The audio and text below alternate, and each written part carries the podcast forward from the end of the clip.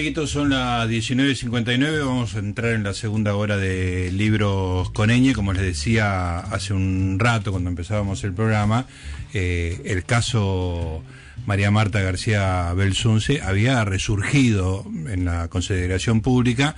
Bueno, hace un par de años, cuando este, el, principal acusado, Carlos Carrascosa, fue este, liberado de alguna manera eh, por, por una revisión del Tribunal de Casación quedó libre de culpa y cargo, aunque hay alguna, este, alguna apelación pendiente.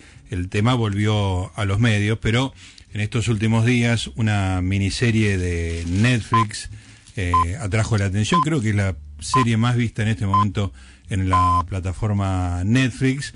Y paralelamente, eh, Carlos Carrascosa eh, publicó un libro que se llama Diario de un Inocente, un amor, una causa, una vida. Ustedes saben, el episodio sucedió en el año 2002, ¿no? Habíamos dicho 27 de octubre. Es un día que yo me acuerdo hoy, porque era el cumpleaños de mi hijo y porque era fue conmocionante para toda la, la sociedad argentina que tuvo y tuvimos una opinión muy firme al principio del caso que fue en muchos de nosotros fue cambiando con el tiempo porque no, no, nunca nada terminaba de cerrar muy claramente. Y me parece que ahora está todo el mundo muy interesado por la miniserie y por este libro que tengo que decirlo que lo leí apasionadamente de punta a punta, porque no es solamente la historia desde el punto de vista de Carlos Carrascosa, de los episodios de, de Carmel, del country club donde sucedió lo que sucedió, sino también la experiencia de una persona de clase media alta que de repente tiene que estar cinco años en el penal de Campana, adaptándose a una vida totalmente distinta a la que él eh, conocía. Eh, así que lo tenemos en línea a Carlos Carrascosa para hablar de todos estos temas. Carlos Gustavo Noriega lo saluda. ¿Cómo le va? ¿Qué tal? Mucho gusto, Gustavo. Eh, bueno, lo primero que tengo para preguntarle, yo, yo sé que es un lugar común, pero no, no lo voy a poder evitar, es si vio la serie de Netflix, Carmel. Vi el primer capítulo. Ah, ¿y qué pasó? Y dije, me voy a tomar mi tiempo, voy a ver tranquilo. No, no apresurarse a ver este, los cuatro de golpe. ¿Y cómo, ¿Y cómo se sintió con el primer capítulo? Bueno, el primer capítulo es eh, muestra la personalidad de María Marta, fundamentalmente. O sea, como que la presentan en sociedad y realmente me emocionó muchísimo. Ajá porque fue volver a escuchar su, su voz, volver a, verla moverse, fue muy fuerte, muy, muy fuerte.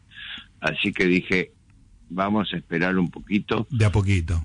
Vine, vine escuchando las voces de, los demás eh, y bueno, me asustaron un poco porque todos me dicen, che, qué fuerte, qué fuerte, y bueno, me tengo que tomar mi tiempo, tranquilo, este, como hice todo en mi vida, tranquilo. Está muy bien. Bueno, Carlos, yo, este, cuando fue el episodio, yo, mí me impactó mucho porque yo veía el programa de cable de Horacio y María Marta, digamos, era, hacía zapping y me paraba en el cable y me quedaba viendo a Horacio y a María Marta, o sea que era una persona que en ese momento yo la, la conocía entre comillas, por supuesto, ¿no? Pero eh, fue muy, muy impactante y sobre todo cuando después el caso gira este, de lo que parecía un accidente inicialmente a los seis balazos que había recibido su mujer. sí. Y ahí se, se transformó la novela del verano del 2003. Impresionante. Todo, toda la sociedad me imaginó que este, la, la sucesión de impactos emocionales para usted que van desde encontrar a su mujer eh, muerta y perder a la compañera de su vida a ser el, prácticamente el centro de la conversación de la Argentina. No sé si alguien está preparado para eso. Bueno, yo lo cuento, lo cuento en el libro, ¿no? Que evidentemente mis, mis, mis peores años fueron los que andaban por la calle suelto acusado. Ajá. O sea, la, la sentir el, dedo en la nuca eh, de la gente que pasa en silencio, todos te conocen, todos te miran, todos te ven, y, y vos sentir que la posición que estás es terrible, es como, como que el, cerebro te, te saca la energía, te saca todo. Carlos, en ese sentido, la cárcel fue un alivio, en algún sentido, me imagino que en otros no, pero... En un sentido, la cárcel, o sea, yo vivía en un clima que no sabía cuándo me iban a mandar preso. claro, la incertidumbre de lo inminente. No, podía, claro, lo, lo, lo mismo que, que haciendo un parangón pasa eh, con la economía, bueno, lo mismo, es una incertidumbre total. Entonces, eh, cuando yo llegué a la cárcel, dije, acá estoy, ahora me queda por subir. Claro, solo, solo por subir. La, había una posible reconstrucción a partir de, de, esa seguridad, digamos, ¿no? Tal cual, porque ya, ya uno dice, bueno, tengo que aprender a vivir acá, pero ya estoy con la seguridad donde estoy. Ahora solo me queda ir para arriba. Carlos, leyendo el libro, leyendo su experiencia carcelaria, que es realmente muy, muy interesante, y, viendo la serie también, digamos, me pasé una semana con usted, quiero decírselo, aunque usted no se enteró, este, pero me quedó la sensación de que usted es una persona como de esas que se adaptan a lo que viene, digamos, ¿no? Me, impactó mucho eso, cómo usted entendió que había que la cárcel tenía algunas reglas que las tenía que entender y, actuar en, en, consecuencia y, además eh, un poquito yendo con el, el, libro cuenta la historia desde, desde su infancia eh, su paso por la María Mercante conocer a María Marta y, y todo su, su, mundo de negocios que entra y sale eh, cambia de negocios rápidamente este una persona que se adapta fácil a todo me pareció y sí la verdad que sí. Y para estar en la cárcel la Marina me ayudó mucho. El, la idea del encierro en un barco era, era una preparación. Pero, eh, además yo estaba en las máquinas, yo era oficial de máquinas. O sea, en el, en sótano de un barco. Ruido a, fierro constantemente. Claro.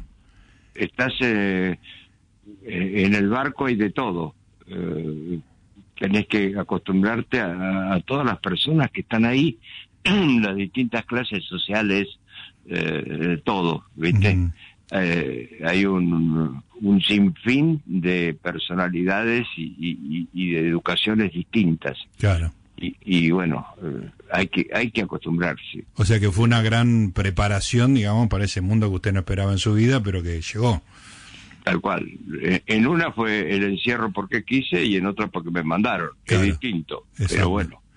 Eh, y, la, experiencia de uno sirvió para la otra. Eh, Carlos, ¿y por cuántos años fue eh, miembro de la Marina Mercante y, por qué dejó de trabajar ahí? Porque mi mujer me dijo, yo no me caso con una foto.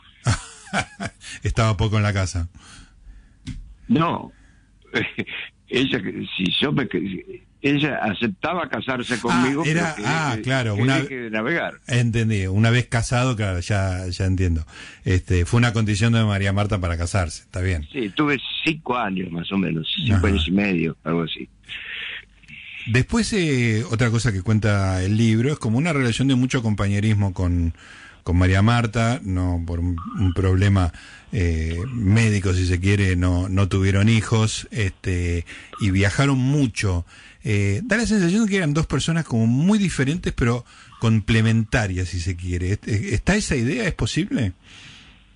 Puede ser que seamos diferentes, sí. Ella es taurina, taurina. Sí. Eh, perdón, ese grito es un gato de al lado. Ah, bueno. Eh, ella es taurina, taurina, y yo soy mucho más sagitariano, mucho más bohemio, mucho más de eh, así, de cambiar constantemente, ¿no? O sea que la que se adaptaba era ella más que usted. No, creo que nos adaptamos los dos. Se adaptaban los dos, claro. Eh, hay, hay, que, hay, hay que convivir con una taurina. una, taurina nunca te va a dar la razón de entrada. Bueno, usted lo dice en la serie y lo dice también en el libro que hay que hay que dar todo un rodeo para convencerla de algo, hay, que eh, hacer una táctica. Por ahí un año, ¿eh? para que te diga quizá. Muy impresionante. Eh, Carlos, eh, quiero ir al, al, día. vos, sabés que la persona, perdóname, la persona que escribió el prólogo, que es una de mis mejores amigas. Josefina eh, Fernández Tobar, algo así, si no me equivoco. Sí, Tosar. Tosar, eh, nació el mismo día que mi mujer. ¿El mismo día que María Marta? Sí. Ah, mire, qué, qué tremendo eso. Taurina total, igual, o parecida. Qué detalle, ¿eh? y, ella no solo, hay que decirle a la gente que por ahí no leyó el libro, no, no terminó la serie, que ella le dio cobijo, la casa de los padres, este, que, se dedicó a investigar el, el asunto muy fervientemente, que ha, sido muy generosa con usted. No, no, es increíble, es una relación increíble que, este, viste, ella tiene su marido, su, su hija, eh, pero realmente tiene, así como tenía María Marta, un espíritu de, solidaridad y de, de, justiciera. Claro. Es, increíble, y bueno. Carlos, cuando, cuando uno ve la, la miniserie, cuando lee el libro, sobre todo la, la, miniserie, porque no es tanto la experiencia ah. personal suya, sino una mirada un poco más de afuera, este, es, es muy impactante la cantidad de cosas sueltas que quedan que uno no termina de entender, digamos, ¿no? Que fue lo que llevó en primer lugar a, a la sociedad y en particular al, al fiscal a, a pensar en la en la eh, eh, culpabilidad de la familia y en particular eh, suya. revisando todo, que usted lo ha hecho un, millón de veces y lo ha hecho en el libro, ¿cómo, se explican todos esos actos fallidos, equivocaciones, errores que tuvo la familia en, en el primer día o en los primeros días? Bueno, yo le puedo explicar el error mío. Sí lo de los demás eh, es, muy difícil. Yo por lo general no me gusta que hablen de mí los demás y, y yo hablar de, de ellos. Eh, mi, mi gran error, lo que me atribuye el fiscal a mí, es que yo puse la imagen de, eh, de accidente. Sí. Ahora yo le pregunto a usted, usted llega a su casa, encuentra a su mujer que no sabe si está muerta o está viva eh, viene una persona que era la masajista que tenía que llegar. A mí me acusa de que yo abrí la ventana y le dije, subí rápido que María Marta tuvo un accidente. Por eso a mí me acusa de haber puesto la imagen del accidente en la causa. Porque ella dice que usted usó por primera vez la palabra accidente, digamos. Claro, pero es ridículo. Es, la reacción normal de cualquier persona no sé, yo eh, yo ya tuve el antecedente que yo encontré a mi madre en el baño también. Sí, es muy muy impactante esa esa historia. Y mi madre, mi madre estaba viva. Sí. Y la tuvimos que operar y, no quedó bien. Y bueno, eh, es, esa la, la, película que subconscientemente se me vino a la cabeza, pero además creo que la reacción de cualquiera cuando ve a alguien venir es decirle, vení, vení, que tuvo un accidente María. Claro. Es lo eh, más normal del mundo.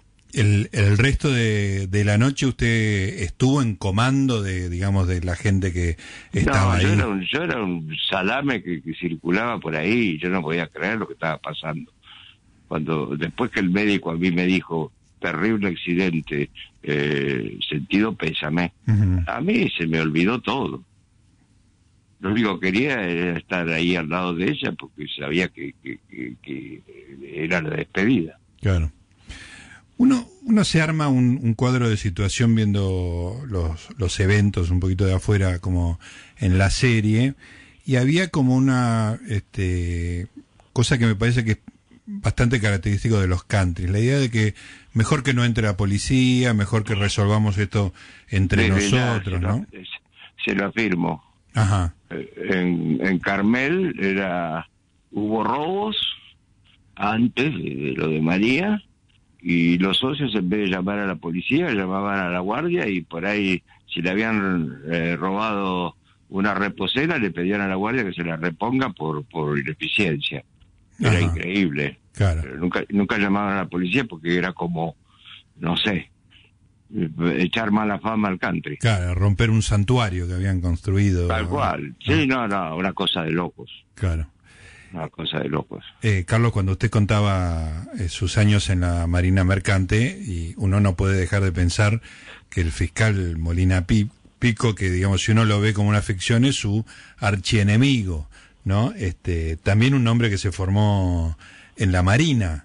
Este... Pero ¿sabés la diferencia que hay entre el marino de guerra y el marino mercante? Por favor, cuéntemela. Que el marino mercante viaja. ¿Y el marino de guerra?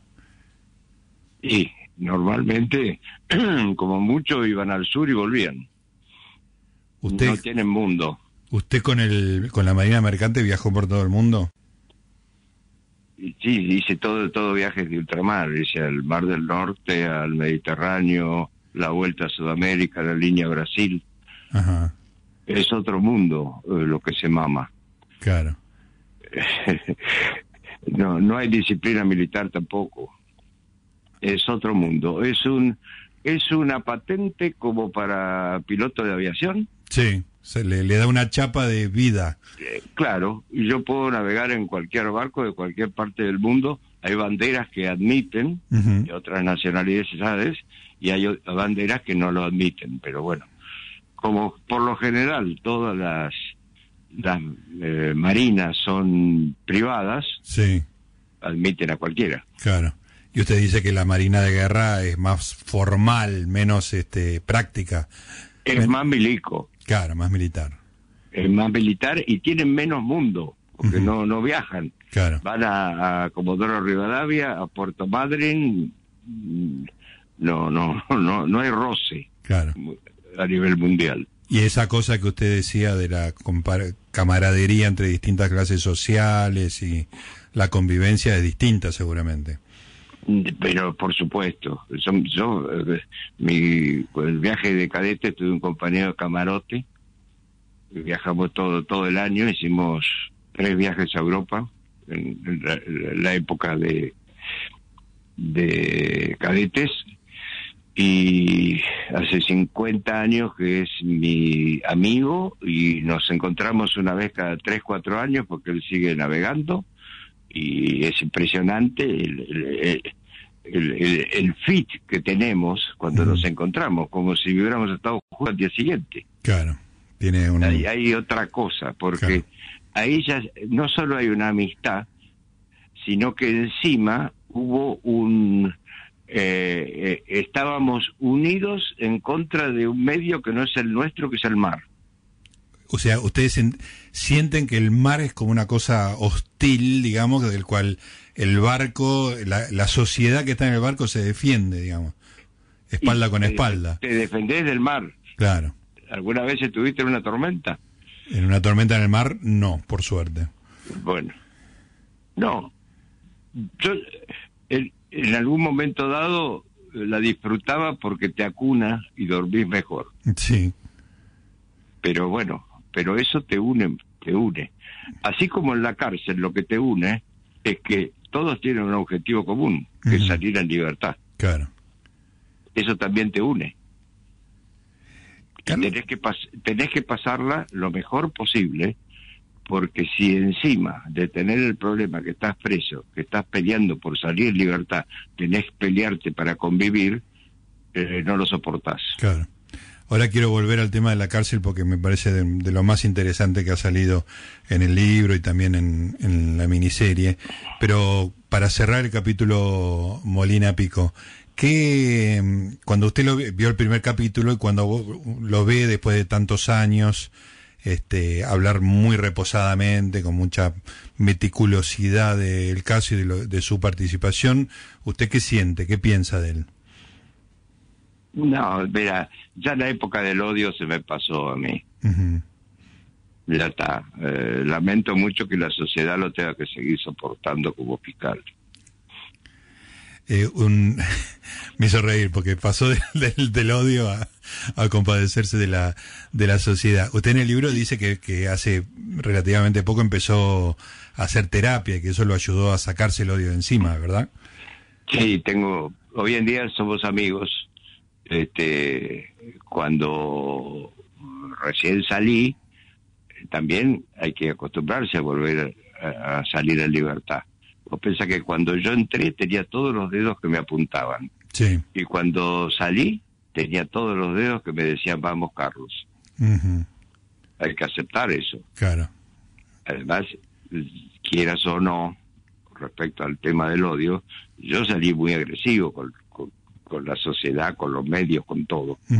Y poquito a poquito fui eh, bajando. Una obra maestra que hizo, eh, el otro día le firmé el libro a mi, psicóloga eh, y, le dediqué y le dije, vos además de, de, de psicóloga, a mí hiciste de, neonatóloga, porque me enseñaste a vivir de nuevo. Claro.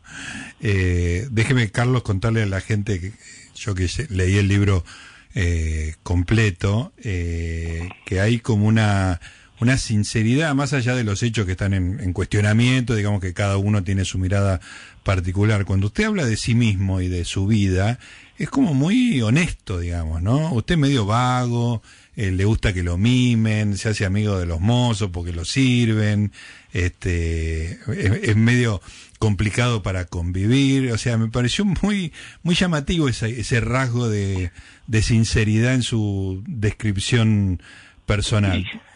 Es el alma de marinero, ¿viste? Este. Es el alma de marinero. Vos sabés que de las cosas que me falte hacer, bueno, ahora tengo el juicio por delante, pero después cuando eh, lo que quiero hacer es un crucero, volver al volver al mar aunque sea la última vueltita. Claro, ah, dar una vuelta al mundo como recordando los viejos tiempos, pero ya no en la sala de máquina, me imagino. No, no, no, pero seguramente me van a dejar ir un rato del oficial de bordo. Le tiene que pedir, claro. Eh, Carlos, eh, ¿cómo fue el comienzo de, porque usted dice, tengo, tenía la experiencia de la vida de camaradería en un barco, todos unidos en contra del mar, distintas clases sociales, pero de todas maneras hay un salto enorme a entrar en, un, en una cárcel muy rígida, este, sin saber muy bien por cuánto tiempo. ¿eh? ¿Cómo fueron los primeros días internamente? Usted que parece que se adapta a todo, ¿se vino el mundo abajo o, o esa, esa cosa medio imperturbable se mantuvo? Se mantuvo? es muy difícil entrar a un pabellón de 48 internos en el cual vos no sabés la historia de nadie y a vos todo el mundo sabe tu historia. Claro. Una eh, simetría muy fuerte ahí, claro. Y sí, y, y, y cuando eh, pasan por televisión que alguien mató a un policía, aplauden. Uf, claro. Eh, no te podés poner a aplaudir desde ya. Claro. pero tampoco poner a discutir. Tenés que convivir con la gente que aplaude. Tal cual. Tal cual. A mí me pasó algo, te voy a contar una pequeña anécdota. Sí. La primera vez que estuve preso, estuve preso en una celda que eh, el que mandaba la celda un poco era un tal Carlitos. Sí. Después yo salí en libertad. Y, y cuando estuve por encubrimiento, que estuve 20 días preso, que un disparate, no había ningún preso por encubrimiento en primera instancia en, toda la provincia de Buenos Aires, pero bueno, yo estuve preso. Eh, los medios me metieron adentro. Eh, cuando salgo, este muchacho hacía dos años que no veía a su mujer que vivía en Mendoza. Y me comuniqué con la mujer y le compré dos pasajes para que lo venga a ver al, marido. Sí. Y el marido había matado a tres. Y ahí no había, no había ninguna duda, ¿eh? era el autor. No, no, no, sí. Va, era el autor, por lo menos estaba. Ojo, en la cárcel los códigos se rigen por la carátula, ¿eh? Es, carátula, nadie pregunta si es verdad o no, pero el que. No, tal cual. El que tiene la carátula es lo que tiene en el pecho es la carátula. Si es inocente o culpable, porque todos te dicen que son inocentes.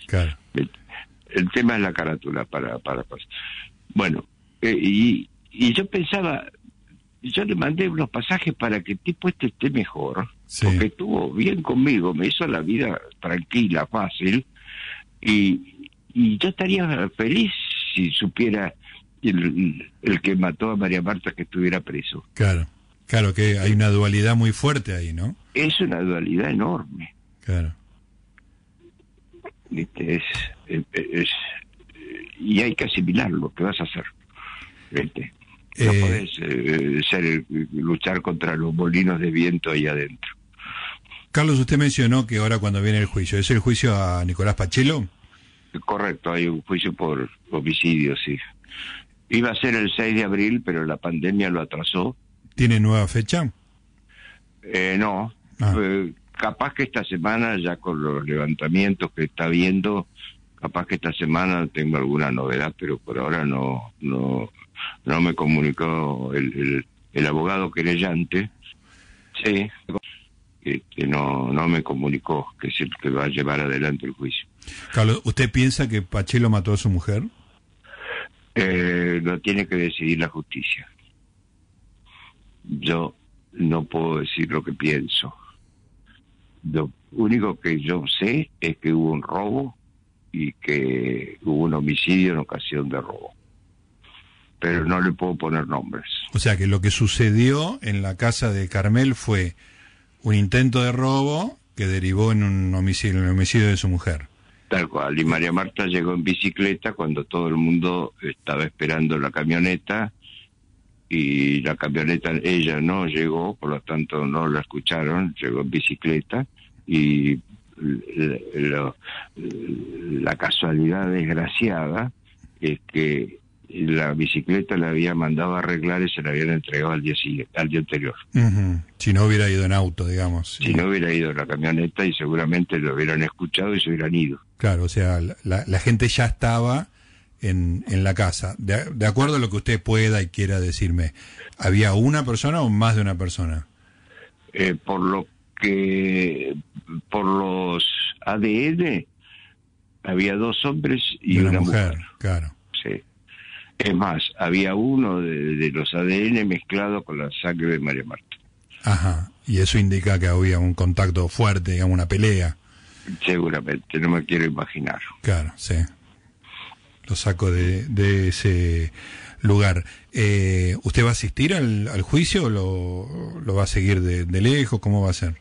Espero que, que, yo estoy eh, absuelto en primera instancia por casación, en segunda instancia confirmado por la Corte Nacional, por la Corte Provincial, y el fiscal, porque se cubre, son una corporación, eh, creo que hasta obligadamente lo tiene que hacer, eh, apelar a la Corte Nacional en queja lo cual el, el 99% de los casos normales viene rechazado. El mío es anormal, así que esperemos que también lo rechacen. Eh, y me falta eso porque yo quiero ser querellante en el juicio. Ajá, pero no puede por, por estar implicado, digamos, en eh, términos judiciales. En duda. en duda. Ah, O sea, yo presenté, todavía no me dijeron ni que sí ni que no. Ajá está todo el mundo esperando que, que la corte falle. Claro, lo cual sería una vuelta, digamos, pasar de acusado y cinco años preso a querellante en otro juicio por el mismo hecho es como una historia muy fuerte. muy fuerte realmente muy muy fuerte. muy impactante. Bueno Carlos eh, yo le agradezco mucho este rato esta conversación. Como le dije, eh, hemos pasado una semana juntos, usted este, solo se enteró de esta última media hora, pero yo me, este, me apasioné con el caso en su momento y realmente los dos productos son muy interesantes, tanto su libro como este, la miniserie de Netflix que usted está mirando a cuentagotas razonablemente. Este... No, no, no es por, por nada, ¿no? Pero sabes qué horrible que es que te digan que es un producto ¿El, libro o, la serie? No, en general, como vos dijiste, los dos productos. Es tremendo porque... Y, que traten de producto, ¿te das cuenta?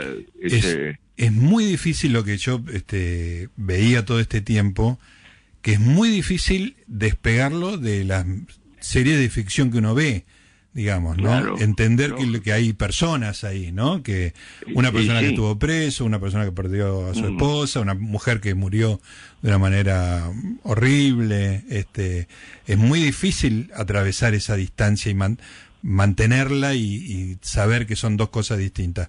Pero me imagino, y no, no tienes por qué esperarlo ni nada, pero le va a suceder mucho que la gente lo vea como un personaje de ficción. Pero seguro, no, me pasa todos los días. Claro. Y más ahora que se reavivó mi cara en la televisión. Claro. cada, cada cinco metros ves la cara de alguien. Claro. Y aunque no te diga nada, te reconoce. Eh, ya, que estamos hablando no con un personaje de, ficción, sino con una persona real que ha atravesado de todo, eh, le, tengo que hacer una pregunta personal. ¿Cuántos cigarrillos fuma por día? Eh, un paquete. Ah, entonces, este, pues parecía que estaba fumando todo el tiempo. No, no. Eh, sí, yo no, no, no sé, no vi la serie, pero el, hubo 12 horas de, de, ¿cómo se llama? De grabación. Claro. Andás a ver los minutos que agarraron, justo son los que tengo el cigarrillo en la mano. Sí. Pero igual, son momentos que da para fumar. ¿eh? me imagino, nunca fumé, pero sí, sí, sí, un momento para fumar debe ser ese. Exacto, sí, sí, sí. Bueno, Carlos, le agradezco mucho y seguiremos con mucha atención las próximas novedades el juicio a Nicolás Pachelo, a su esposa, un, un cuidador de, del Carmel, creo que son los tres acusados, ¿verdad? Sí, Ortiz y el otro cuidador no me acuerdo. Ah, dos cuidadores. Sí. Y la mujer de Pachelo sí también está en el... No, no, no. Ah, no, ah, entonces tenía mal la, información. bueno, vamos a seguir con mucha mucha atención y ojalá llegue en algún momento la posibilidad del, del crucero. Muchas gracias, Carlos. ¿eh?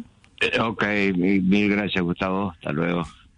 Ahí estaba, Carlos Carrascosa, una de las figuras del momento. Prendés la tele, buscás en las redes sociales, todo el mundo está hablando de lo mismo. Lo que pasó en Carmel, el country de Pilar, hace ya 17 mm, años, ¿cuántos? 18. 18 años. O, 2002, claro. 18 años. ¿eh? una cosa que en la mente de todos nosotros se convierte en una ficción, pero que afecta a personas de verdad.